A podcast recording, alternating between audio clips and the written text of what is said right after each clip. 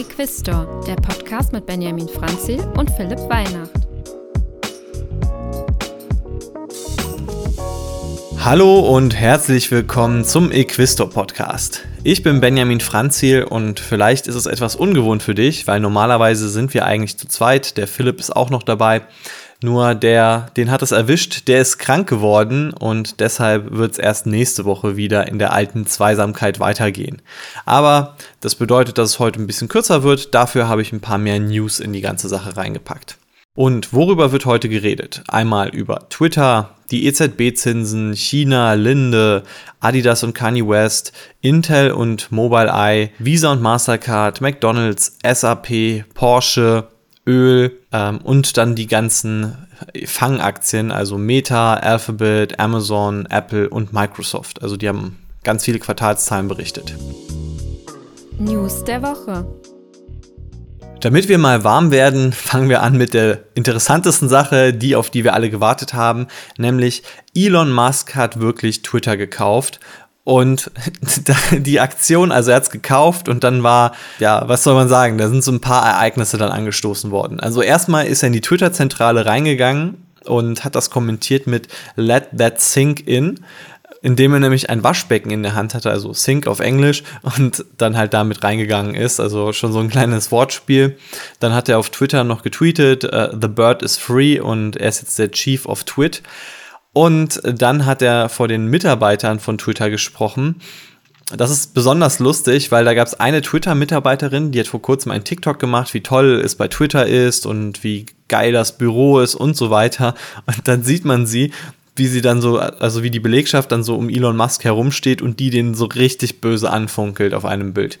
Und dann zu guter Letzt, laut Reuters, hat Elon Musk dann auch den CEO, den CFO und den äh, Legal-Chef gefeuert. Also ja, er war ja mit den Leistungen von denen unzufrieden und dementsprechend, er ist ja eh der Meinung, dass Twitter viel zu viele Mitarbeiter hat und dadurch viel zu viel Geld für Mitarbeiter ausgibt und dementsprechend hat er da schon mal ein Exempel statuiert und die ersten Mitarbeiter entlassen.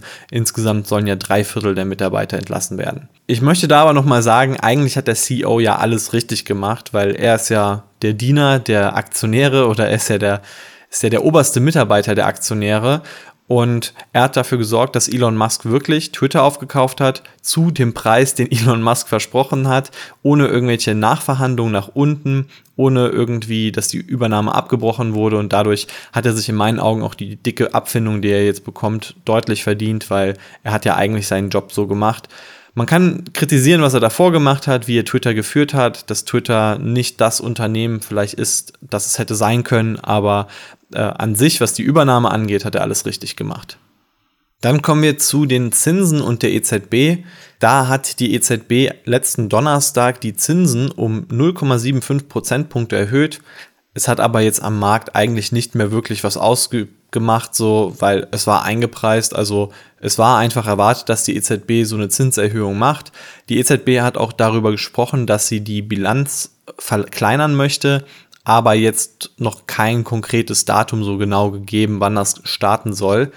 Und es gibt aber auch schon ein paar erste schlechte Anzeichen, nämlich in Deutschland ist die Inflation im letzten Monat 10,4 Prozent gewesen. Also 10,4 Prozent Preissteigerung im Vergleich zum Vorjahr, das ist schon ordentlich. Und auch das BIP ist sogar überraschend gestiegen um 0,3%, Prozent, was aber eventuell auch ein schlechtes Zeichen sein kann, weil das bedeutet ja, dass die Wirtschaft irgendwie noch Wachstum hinbekommt. Und die EZB hat sich eigentlich das Ziel mittlerweile gesetzt, sogar die Wirtschaft abzukühlen. Also nicht so gut, aber äh, mal schauen, ob das jetzt bedeutet, dass wir vielleicht nochmal eine Zinsanhebung sehen, also eine außerplanmäßige, beziehungsweise dass die Zinsen stärker angehoben werden, als es so der Markt erwartet. Ähm, an sich erwartet der Markt ja schon, dass die Zinsen noch angehoben werden, aber es kommt eben wirklich darauf an, wie die Inflation sich in der Zukunft verhält. Damit machen wir jetzt den Schwenk rüber zu China.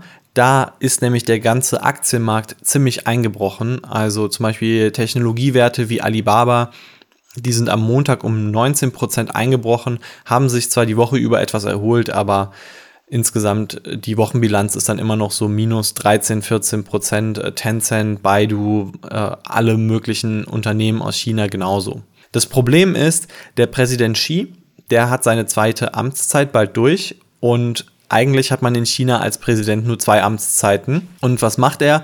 Er plant einfach eine dritte Amtszeit, beziehungsweise er möchte einfach vielleicht sogar dafür sorgen, dass er auf ewig im Amt bleiben kann, solange bis er stirbt. Damit hat man wieder so ein Zeichen gesetzt, international oder auch an die chinesischen Unternehmen. Äh, man hat eigentlich wieder so eine, ja, so eine Autokratie eingeführt ähm, ist sehr schwierig zu sagen, was China natürlich vorher war, aber es ist nicht mehr ganz so demokratisch wie vielleicht vorher gedacht und dementsprechend hat der Markt das dann abgestraft. Also ist eine angespannte Situation. Ich muss persönlich sagen, ich halte mich aus chinesischen Werten komplett raus. Ich habe sogar meinen letzten Emerging Markets ETF dann auch verkauft. Ich bin komplett nicht mehr investiert, nur noch über Unternehmen, die in China ihr Geschäft haben, zum Beispiel LVMH, Starbucks und so weiter. Aber ich möchte auch persönlich nicht unbedingt in diese chinesischen Unternehmen direkt investieren, weil mir sind, mir sind diese Börsenkonstrukte auch einfach zu unsicher. Und mich würde es viel zu sehr ärgern, wenn mir plötzlich meine Aktien weggenommen werden. Da sind die Chancen, da können die Chancen noch so hoch sein. Wir hatten bereits in den letzten Podcasts drüber gesprochen. Adidas und Kanye West haben ein Problem. Nämlich Kanye West ist ziemlich aufmüpfig und hat auch antisemitische oder rassistische Inhalte verbreitet und gleichzeitig ist Kanye West aber für Adidas einfach der wichtigste Mitarbeiter und ein riesiger Umsatzbringer. Jetzt hat Kanye West in einem Interview gesagt, er könnte auch antisemitische Sachen sagen und Adidas kann ihn einfach nicht fallen lassen. Und dann hat Adidas aber genau das gemacht. Sie haben ihn einfach fallen lassen. Sie haben gesagt, sie werden nicht mehr mit Kanye West zusammenarbeiten. Die Yeezys werden jetzt gestrichen. Es werden keine Yeezys mehr verkauft. Das wird bedeuten, dass der Gewinn im vierten Quartal allein schon um 250 Millionen Euro fallen wird. Der Kurs ist aber überraschend ruhig geblieben. Also das hatte mich tatsächlich etwas gewundert, weil diese Kooperation ist extrem viel wert und Adidas hat auch gesagt, dass diese Kooperation ikonisch ist. Wenn man mal guckt, zum Beispiel Nike hat ja eine äh, Kooperation, die noch mehr wert ist, nämlich die Jordans-Kooperation. Die ist vom Umsatz her nochmal äh, ungefähr doppelt bis dreimal so groß wie die Yeezys hat aber tatsächlich nicht ganz so attraktive Margen. Ja, also man schafft es vielleicht einmal alle 10 oder 20 Jahre so eine Kooperation aufzubauen. Das ist meine Meinung. Ähm, aber auch so historisch gesehen gibt es da irgendwie nicht sehr viele Kooperationen, die daran reichen, was die Jordans oder Yeezys sind. Und dementsprechend muss Adidas jetzt schauen, dass sie das irgendwie ersetzt bekommen. Und gleichzeitig haben sie ja noch ihre CEO-Probleme. Also sie werden auch einen neuen CEO brauchen, der das angehen möchte. Wir finden da persönlich, dass der Adidas Investment Case deshalb nicht ganz so einfach ist. Es wird immer mehr zu einem Turnaround. Jetzt besonders, weil nächstes Jahr wahrscheinlich dann der Umsatz und Gewinn im besseren Fall stagnieren wird, im schlechten Fall vielleicht sogar sinken wird, weil einfach die Yeezys fehlen. Das macht sehr schwierig, denn gleichzeitig hat man einen CEO, der einfach also bald geht und erstmal dann ersetzt werden muss. Es gibt auch insgesamt dann nochmal makroökonomisch die ganzen Probleme mit der Inflation, mit der Konsumentenlaune. Also ist kein guter Zeitpunkt, um Adidas Aktionär zu sein. Dementsprechend ist die Aktie aber auch günstig. Das sollte man sich immer vor Augen führen. Aber ich persönlich denke eigentlich tatsächlich, dass Adidas sogar noch günstiger werden könnte. Ja, Nike erscheint mir hier einfach die sicherere Wahl, auch wenn die Aktie immer noch relativ gut und hoch bewertet ist. Also aktuell würde ich eigentlich eher sogar beide Aktien liegen lassen und vielleicht noch etwas warten, ob Nike noch günstiger wird oder bei Adidas vielleicht so eine richtige Turnaround-Situation entstehen kann. Dann reden wir noch über einen anderen DAX-Wert, nämlich Linde. Und Linde will kein DAX-Wert mehr sein. Linde hat nämlich gesagt, sie wollen sich von der Frankfurter Börse zurückziehen. Und der Grund dafür ist tatsächlich zum Beispiel der DAX, weil im DAX und auch in vielen anderen europäischen Indizes ist das so, dass die Unternehmen dort limitiert werden. Also sprich, Linde ist ja das größte Unternehmen aus Deutschland und hat aber nur 10% im DAX als Anteil, weil der DAX ist darauf limitiert, jedes einzelne Unternehmen kann höchstens 10% ausmachen. Und das bedeutet sogar, dass die Bewertung und die Performance von der Linde-Aktie dadurch gebremst wird. Also wenn Linde eigentlich den Markt outperformt, logischerweise müssten dann ja die ETFs mehr Linde-Aktien kaufen oder zumindest mal die Linde-Aktie konstant halten. Tatsächlich aber durch diese Begrenzung müssen sie sogar Linde-Aktien verkaufen. Dann ist es auch noch so, dass sie sind ja schon in den USA an der Börse, dann gleichzeitig noch in Frankfurt sind auch jährliche Kosten, die man jetzt nicht unbedingt haben muss. Und damit hat sich Linde leider entschieden zu sagen, okay, wir bleiben nur in den USA an der Börse und Deutschland verlassen wir komplett. Das ist ziemlich ärgerlich, aber zumindest mal einen kleinen Trost gibt es, weil da hatten einige Aktionäre Angst, dass sie vielleicht irgendwie mehr Steuern dann auf die Dividende zahlen müssten, weil Linde ja auch seinen Sitz in Irland hat. Tatsächlich ist aber die Dividende davon nicht betroffen. Also Christian Veröhl hat eine Anfrage an Linde geschickt und die haben da sehr schnell darauf geantwortet und haben gesagt, dass das sich steuerlich nicht auswirken wird für Dividendenaktionäre. Damit kommen wir zu den Quartalszahlen der letzten Woche. Zuerst mal so ein paar kleinere Zahlen im Schnelldurchlauf. McDonald's hat zum Beispiel abgeliefert. Da ist der Umsatz zwar zurückgegangen, aber insgesamt war das Wachstum der einzelnen Filialen ganz gut. Da ging es sogar äh, global gesehen um 9,5% hoch, äh, in den USA um 6% im Durchschnitt. Sprich, die Inflation kann gut an die Kunden weitergegeben werden. SAP war auch recht gut, Umsatz plus 15%, der Cloud-Umsatz sogar um 38%, Aktie entsprechend gestiegen. Porsche Umsatz plus 16 Prozent, sogar der operative Gewinn um 40 Prozent gestiegen und die EBIT-Marge ist jetzt bei 19 Prozent angekommen. Äh, die Aktie ist tatsächlich so ein bisschen gefallen, aber ja, ist ja auch recht frisch an der Börse. Vielleicht gab es da ein paar Gewinnmitnahmen, aber die Aktie ist auch insgesamt in den letzten Wochen ganz gut gestiegen. Ölaktien haben verschiedene Berichte, zum Beispiel ExxonMobil oder auch Shell und bei Shell ist die Dividende dann um 15 Prozent gestiegen. Weiter geht es mit Intel und Mobileye. Mobileye ist eine Intel-Tochter und die sind letzte Woche an die Börse gegangen und da hatten wir auch schon in einer vergangenen Podcast-Folge drüber geredet und der Börsengang war ein ziemlicher Erfolg. Also eigentlich war ja der obere Preis, der angepeilt wurde, 20 US-Dollar. Tatsächlich wurden es dann 21 US-Dollar und die Aktie ist dann nachdem sie an die Börse gekommen ist, direkt mal um 38 Prozent in die Höhe gesprungen. Dann hat auch Intel gesagt, was sie mit dem Geld machen, das sie eingenommen haben. Sie werden es für die Schuldentilgung benutzen. Fand ich relativ schwach die Begründung. Naja, und dann hat Intel noch Quartalszahlen ausgegeben und die kamen ganz gut an. Also die Intel-Aktie ist danach um 6% gestiegen. Der Umsatz ist um 16% gefallen. Äh, der Gewinn war aber über den Erwartungen und im vierten Quartal soll der Umsatz um 31% fallen. Aber insgesamt war das alles besser als erwartet und dementsprechend ist die Aktie dann an der Börse gestiegen. Dann kommen wir zu zwei weiteren Unternehmen, die ziemlich solide abgeliefert haben, nämlich Visa und Mastercard.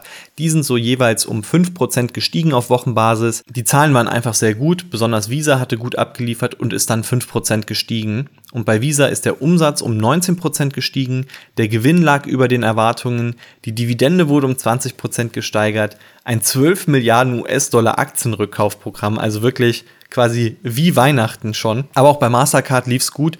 Der Umsatz ist um 15,5% gestiegen, also mal weniger als bei Visa. Das liegt vor allem daran, weil ja der Euro so schwach geworden ist und Mastercard mehr internationales Geschäft hat. Aber auch das war besser als erwartet und man muss einfach sagen, ja, Beide liefern sehr gut ab, beide haben ein unglaublich gutes Gewinnwachstum aktuell und haben auch beide den SP 500 outperformed. Und auch in den kommenden Jahren sollen Visa und Mastercard ihre Gewinne durchschnittlich um über 20 Prozent pro Jahr steigern. Und das ist halt für mich ein sehr klares Zeichen, dass die Unternehmen erstens sehr gefragt sind und zweitens davon profitieren, dass wir uns jetzt erstmal von der Corona-Krise erholen und gleichzeitig sind es auch eigentlich so quasi Inflationsgewinner, weil wenn die Inflation steigt und dann aber auch gleichzeitig natürlich immer noch weiter gehandelt wird und so. Sie profitieren ja von jedem Handel mit und zwacken sich da ihre kleine Gebühr ab und dementsprechend hat man die Inflation eigentlich mehr oder weniger direkt damit ausgeglichen. Und damit kommen wir jetzt zu dem Elefant im Raum, nämlich zu den ganz großen Tech-Konzernen der USA, die letzte Woche alle ihre Quartalszahlen geliefert haben und eigentlich alle auch enttäuscht haben, außer Apple. Bei Apple war es so, die haben erstmal nach ihren Quartalszahlen, ja, die Aktie ist ein bisschen ins Minus geraten und dann, als der Handel dann eröffnet hat, ist die Aktie sogar 3% im Plus gewesen. Das war wirklich der einzige Lichtblick. Der Umsatz ist um 8% gestiegen, der Gewinn war besser als erwartet. Apple hat auch gesagt, sie haben jetzt ein neues Allzeithoch an der im Umlauf verfügbaren Geräte, also sprich das sind ja die Kunden, denen man dann nachher auch einen Service verkaufen kann, die den App Store benutzen und so weiter. Die iPhone-Umsätze sind um 9,5% gestiegen, also auch wirklich sehr gut. Die Services sind auch um 5% immerhin gestiegen. ist nicht ganz so stark das Wachstum. Früher war es immer zweistellig, aber das liegt auch ein bisschen daran, dass zum Beispiel so Faktoren wie Gaming gerade zurückgehen. Und ja, der Ausblick fürs vierte Quartal war auch sehr positiv. Also da kann man sich eigentlich sehr gut darauf einstellen, dass Apple ähm, weiterhin liefert.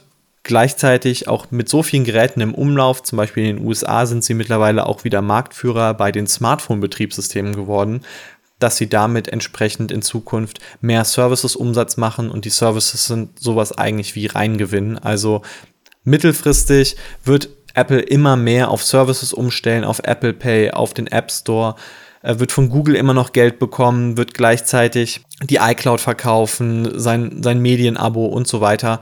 Und das wird dafür sorgen, dass dann Apple unabhängiger wird von den einzelnen Geräten und da sind die Zeichen auf jeden Fall gut. Ein weiteres Unternehmen, das eigentlich ganz gute Zahlen geliefert hat, aber irgendwie trotzdem abgestraft wurde, das war Microsoft. Die sind nämlich um 8% gefallen, aber haben den Umsatz um 11% steigern können. Auch der Gewinn ist mehr gestiegen als erwartet. Das Problem war nur, das Umsatzwachstum der Cloud-Sparte war nicht ganz so, wie man sich das erhofft hat und man sieht hier eine deutliche Verlangsamung. Ähm, letztes Jahr noch 31%, jetzt nur noch 20%. Auch Microsoft Azure, also das direkte Cloud-Angebot von denen, also das IaaS-Cloud-Angebot, ist um 35% gewachsen äh, in, also wenn man konstante Währungen genutzt hat, dann 42 Prozent, aber auch hier sieht man, es gibt eine deutliche Verlangsamung. Was ganz gut war, LinkedIn ist immer noch 17 Prozent gewachsen, fand ich eigentlich sehr, sehr interessant, weil ja die Werbebranche aktuell sehr schwächelt und an sich auch, was cloudmäßig anging, hat das alles den Microsoft-Konzern in die Höhe gehoben. Dafür ist aber das ganze Segment mit der Xbox und auch mit äh, mit den Windows-Sachen nicht so gut gelaufen. Da gab es sogar einen Rückgang. Microsoft sagt, sie schaffen es, das laufende Jahr, also das laufende Geschäftsjahr von Microsoft, läuft bis Mitte nächsten Jahres zweistellig zu wachsen und ich finde die Zahlen eigentlich auch in Ordnung. Dass der Aktienkurs danach gefallen ist, zeigt mir eigentlich eher, dass einfach eine schlechte Stimmung auch am Markt ist und dass an sich alle Zahlen nicht so gut aufgenommen werden aber auch ein gutes Zeichen vielleicht, da mal irgendwie mit einem Sparplan reinzugehen oder so. Ich überlege es mir auf jeden Fall, auch wenn ich gerade nicht so viel Geld habe, ob ich nicht vielleicht so einen kleinen Sparplan auf Microsoft starte, wäre tatsächlich für mich eine ganz gute Überlegung. Dann kommen wir zu Alphabet. Die sind um 6% gefallen. Da war das so, der Umsatz ist um 6% gestiegen. 11 Prozent, wenn man diese Fremdwährungseffekte da nicht beachtet und der Gewinn ist gefallen, äh, tatsächlich relativ deutlich sogar. Die EBIT-Marge ist nämlich von 32 Prozent auf 25 Prozent runtergegangen und da gab es nämlich ein ganz großes Problem. Alphabet hat die Kosten etwas explodieren lassen, vor allem bei den Mitarbeitern. Es sind nämlich 25 Prozent neue Mitarbeiter dazu gekommen, beziehungsweise in Zahlen ausgedrückt 37.000 neue Mitarbeiter. Dann ist auch noch der Umsatz von YouTube einfach geschrumpft um 2%, weil YouTube gerade Probleme mit TikTok hat. Und das eigentlich einzige, was bei Alphabet so richtig positiv war, das sind die Umsätze von dem Cloud-Angebot gewesen. Also Google Cloud-Plattform ist um 38% gewachsen und hat auch noch die Marge verbessert. Ich finde, die Zahlen sind an sich so mittelmäßig in Ordnung. Werbebranche läuft aktuell nicht so. YouTube hat auch ein paar Probleme. Aber an sich würde ich sagen, Alphabet immer noch sehr solide. Nur von diesen schönen EBIT-Margen über 30 Prozent muss man sich wahrscheinlich wieder verabschieden. Das war wohl so ein einmaliger Corona-Effekt. Aber wenn man sich auch mal historisch die Marge von Alphabet ansieht, dann sieht man auch, dass die eigentlich früher in der Vergangenheit auch nicht wirklich über 30 Prozent war, sondern dass jetzt die Corona-Phase so einen einmaligen Boost nach oben gegeben hat und sich das alles normalisiert. Amazon-Aktionäre hatten dafür aber nicht so viel zu lachen, denn die Amazon-Aktie ist um 13% gefallen. Amazon hatte eigentlich auch ein ganz okayes Quartal geliefert. Umsatz ist um 15% gewachsen. Das EBIT ist zwar von 4,9 Milliarden auf 2,5 Milliarden runter, also einfach mal der Gewinn um die Hälfte eingebrochen. Aber insgesamt, also das Wachstum in den USA 20% international 5% äh, Umsatzverlust. Aber das liegt viel an diesen Währungseffekten, sonst wäre es sogar 12% hochgegangen. AWS um 27% gewachsen. Nur das Problem ist halt wirklich diese Gewinne. Das ganze E-Commerce-Geschäft, egal ob USA oder international, beides unprofitabel. AWS die Marge von 30 auf 26 Prozent runter. Und dann kam eigentlich der wahre Schocker, nämlich im vierten Quartal soll das Wachstum nur noch bei 2 bis 8 Prozent liegen. Also Amazon war da sehr unkonkret und auch das EBIT soll zwischen 0 bis 4 Milliarden US-Dollar liegen. Und wenn man das mal vergleicht, also eigentlich hatten die Analysten erwartet, dass das EBIT um 13 Prozent wachsen wird. Amazon rechnet hier aber eher so mit durchschnittlich 5 bis 6 Prozent und auch das EBIT soll zwischen 0 bis 4 Milliarden liegen und letztes Jahr lag es bei 3,5 Milliarden, also man wird sehr wahrscheinlich unter dem EBIT vom letzten Jahr liegen. Das sind keine guten Zeichen. Insgesamt bei Amazon die großen Probleme, also der Ausblick vom nächsten Quartal war nicht so gut. Gleichzeitig eigentlich das dritte Quartal war ganz solide ähm, vom Wachstum her. AWS hat sich ein bisschen verlangsamt, aber wenn man jetzt mal vergleicht mit mit Microsoft Azure zum Beispiel oder auch mit äh, Google Cloud Plattform war das Wachstum dafür, dass man Marktführer ist, immer noch ziemlich gut. Da passt aber tatsächlich unsere neueste Analyse ganz gut dazu. Nämlich da haben wir über das E-Commerce-Geschäft von Amazon geschrieben und die Sache ist, Amazon hat sein E-Commerce-Geschäft eigentlich in zwei Bereiche aufgeteilt. Einmal haben sie eigene Produkte und das Geschäft ist ziemlich unattraktiv, super margenschwach und das läuft eigentlich auch nicht so gut und das drückt jetzt auch bei Amazon aktuell ziemlich den Umsatz, also das Umsatzwachstum runter und gleichzeitig auch die Margen runter. Andererseits gibt es aber sogenannte Third-Party Seller Services, also sprich Dritthändler. Und die haben 18% Wachstum gehabt, auch Prime ist gut gelaufen und das Werbegeschäft ist sogar um 52% gewachsen. Also sprich, die Umsätze, die in Zukunft relevanter werden, wo die Gewinne herkommen, die sind eigentlich gut gewachsen, aber diese eigenen Produkte nicht und langfristig wird wahrscheinlich sich immer mehr in diese Third-Party-Seller-Services verschieben. Also gerne mal in unsere Analyse reinschauen, die ist in, der, in den Show Notes verlinkt. Da kannst du dir einfach kostenlos mal einen Eindruck davon machen, wie Amazon aufgebaut ist, wie die Zukunft aussieht. Und ja, ich denke, wenn man die Analyse gelesen hat, dann hat man auch einen guten Ausblick darauf, ob die Quartalszahlen jetzt irgendwie tragisch ausgefallen sind und in meinen Augen ist es eigentlich eher ein Kaufsignal. Man muss einen langen Atem haben, weil einfach das E-Commerce-Geschäft belastet Amazon gerade, aber langfristig geht es viel um AWS und auch um diese Third-Party-Seller-Services und da läuft es eigentlich. Und damit komme ich jetzt zu dem schlechtesten Unternehmen der Big Techs, also was die Quartalszahlen angeht, nämlich Meta. Die sind nach den Quartalszahlen einfach um 25 Prozent gefallen und die Quartalszahlen haben einfach auf mehrere Weisen enttäuscht. Also zuallererst, der Umsatz ist um 4,5% zurückgegangen im Vergleich zum Vorjahr, der Gewinn sogar um 50%. Dass der Umsatz zurückgeht, das war irgendwo schon so ein bisschen erwartet, aber dass der Gewinn so stark zurückgeht, das wurde gar nicht erwartet. Das Nutzerwachstum lag so irgendwo zwischen 2 und 4 Prozent, also es ist sogar ein bisschen Wachstum drin gewesen. Aber dann kommen wir schon mal zum ersten Problem, nämlich der Umsatz ist gefallen, obwohl es mehr Nutzer gab und auch obwohl die Nutzer mehr Werbung angezeigt bekommen haben, aber die Preise für die Werbung sind um 18 Prozent gefallen. Also der Grund ist, Werbepreise sind aktuell nicht so gut und Meta hat auch als zweites Problem, aktuell stellen sie sehr viel um auf Reels bei Instagram und Reels sind noch nicht so gut monetarisiert wie zum Beispiel andere Anzeigen, also andere Formate bei Instagram. Und das führt dazu, dass dann Meta weniger mit Werbung verdient. Dann gleichzeitig auch noch das iOS-Update belastet. Also die haben da so ein paar Probleme. Das ist noch alles irgendwie so halbwegs erwartet worden. Was dann aber nicht erwartet wurde, ist die hohen Kosten. Meta hat erstmal 28% mehr Mitarbeiter gehabt im Vergleich zum Vorjahr. Und das wurde gar nicht erwartet, dass Meta so viele Mitarbeiter nochmal einstellt. Und Meta hatte eigentlich vorher kommuniziert, dass die ganzen Forschungen und der Aufbau vom Metaverse 10 Milliarden US-Dollar kosten soll pro Jahr. Und da wird Meta auf jeden Fall dieses Jahr schon mal drüber liegen und nächstes Jahr wollen sie nochmal drüber liegen. Also die Kosten sind komplett explodiert. Dementsprechend ist eben der Gewinn dann auch eingeschrumpft. Die EBIT-Marge ist geschrumpft. Also keine guten Zeichen. Für 2023 sollen die Kosten um 15% steigen, gleichzeitig soll aber der Umsatz nicht um 15% steigen. Das ist ein ziemlich schlechtes Zeichen.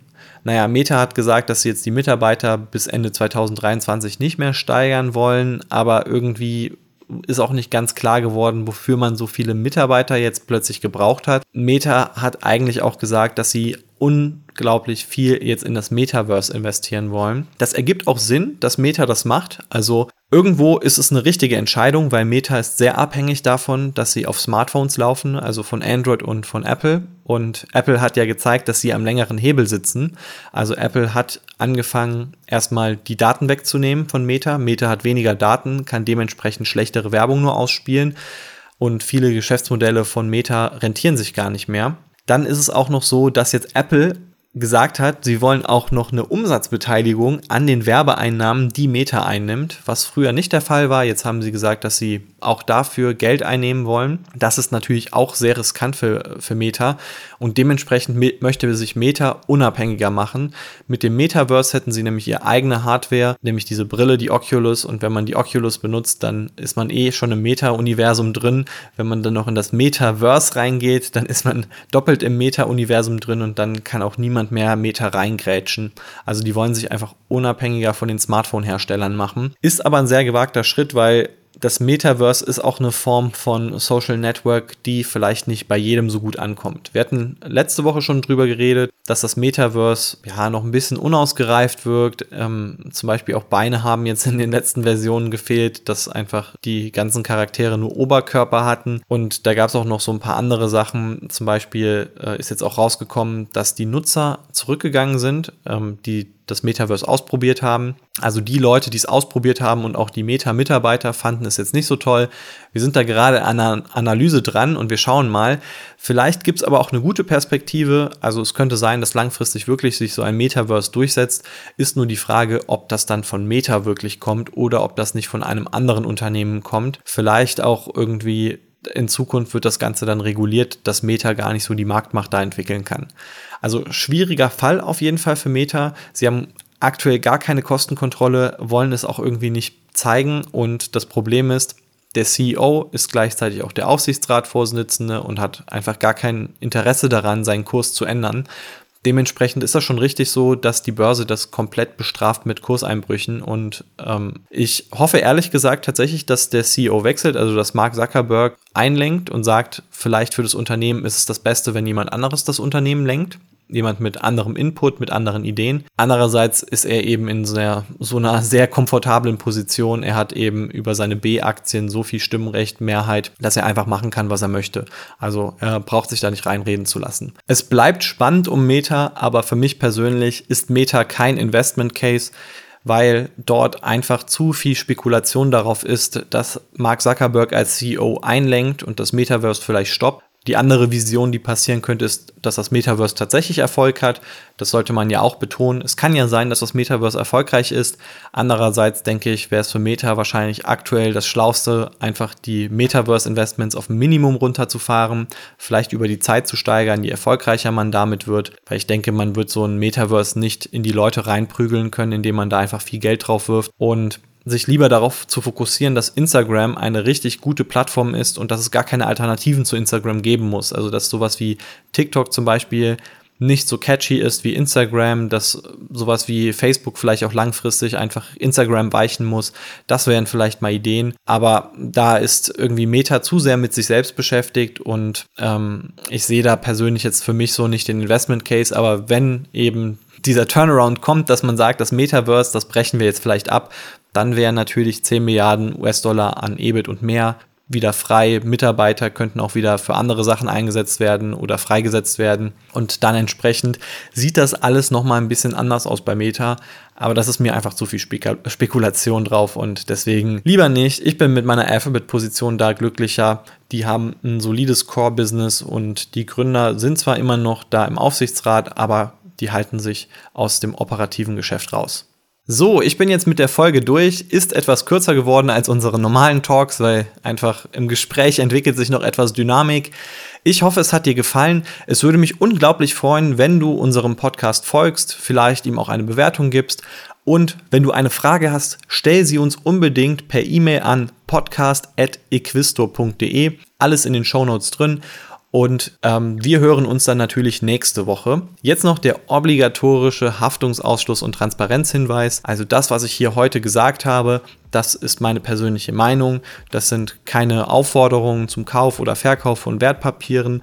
Das solltest du immer dir vorher einmal gründlich selbst überlegen, ob das, was du gehört hast, ob du dem Glauben schenkst, ob das dich für dich interessant ist und ähm, dementsprechend deine eigenen Entscheidungen fällen. Von den genannten Aktien im Podcast besitze ich die Nike-Aktie, die Mastercard-Aktie, die Porsche-Aktie, die Alphabet-Aktie und die Amazon-Aktie. Also bitte beachte auch dort, es könnte Interessenskonflikte Interessenkonflikte geben, weil ich bin ja in den Unternehmen investiert. Also nicht, dass ich da zum Beispiel dich in diese Aktie reinpushe, sondern bilde dir immer schön deine eigene Meinung. Gut, dann bis nächste Woche. Mach's gut, ciao.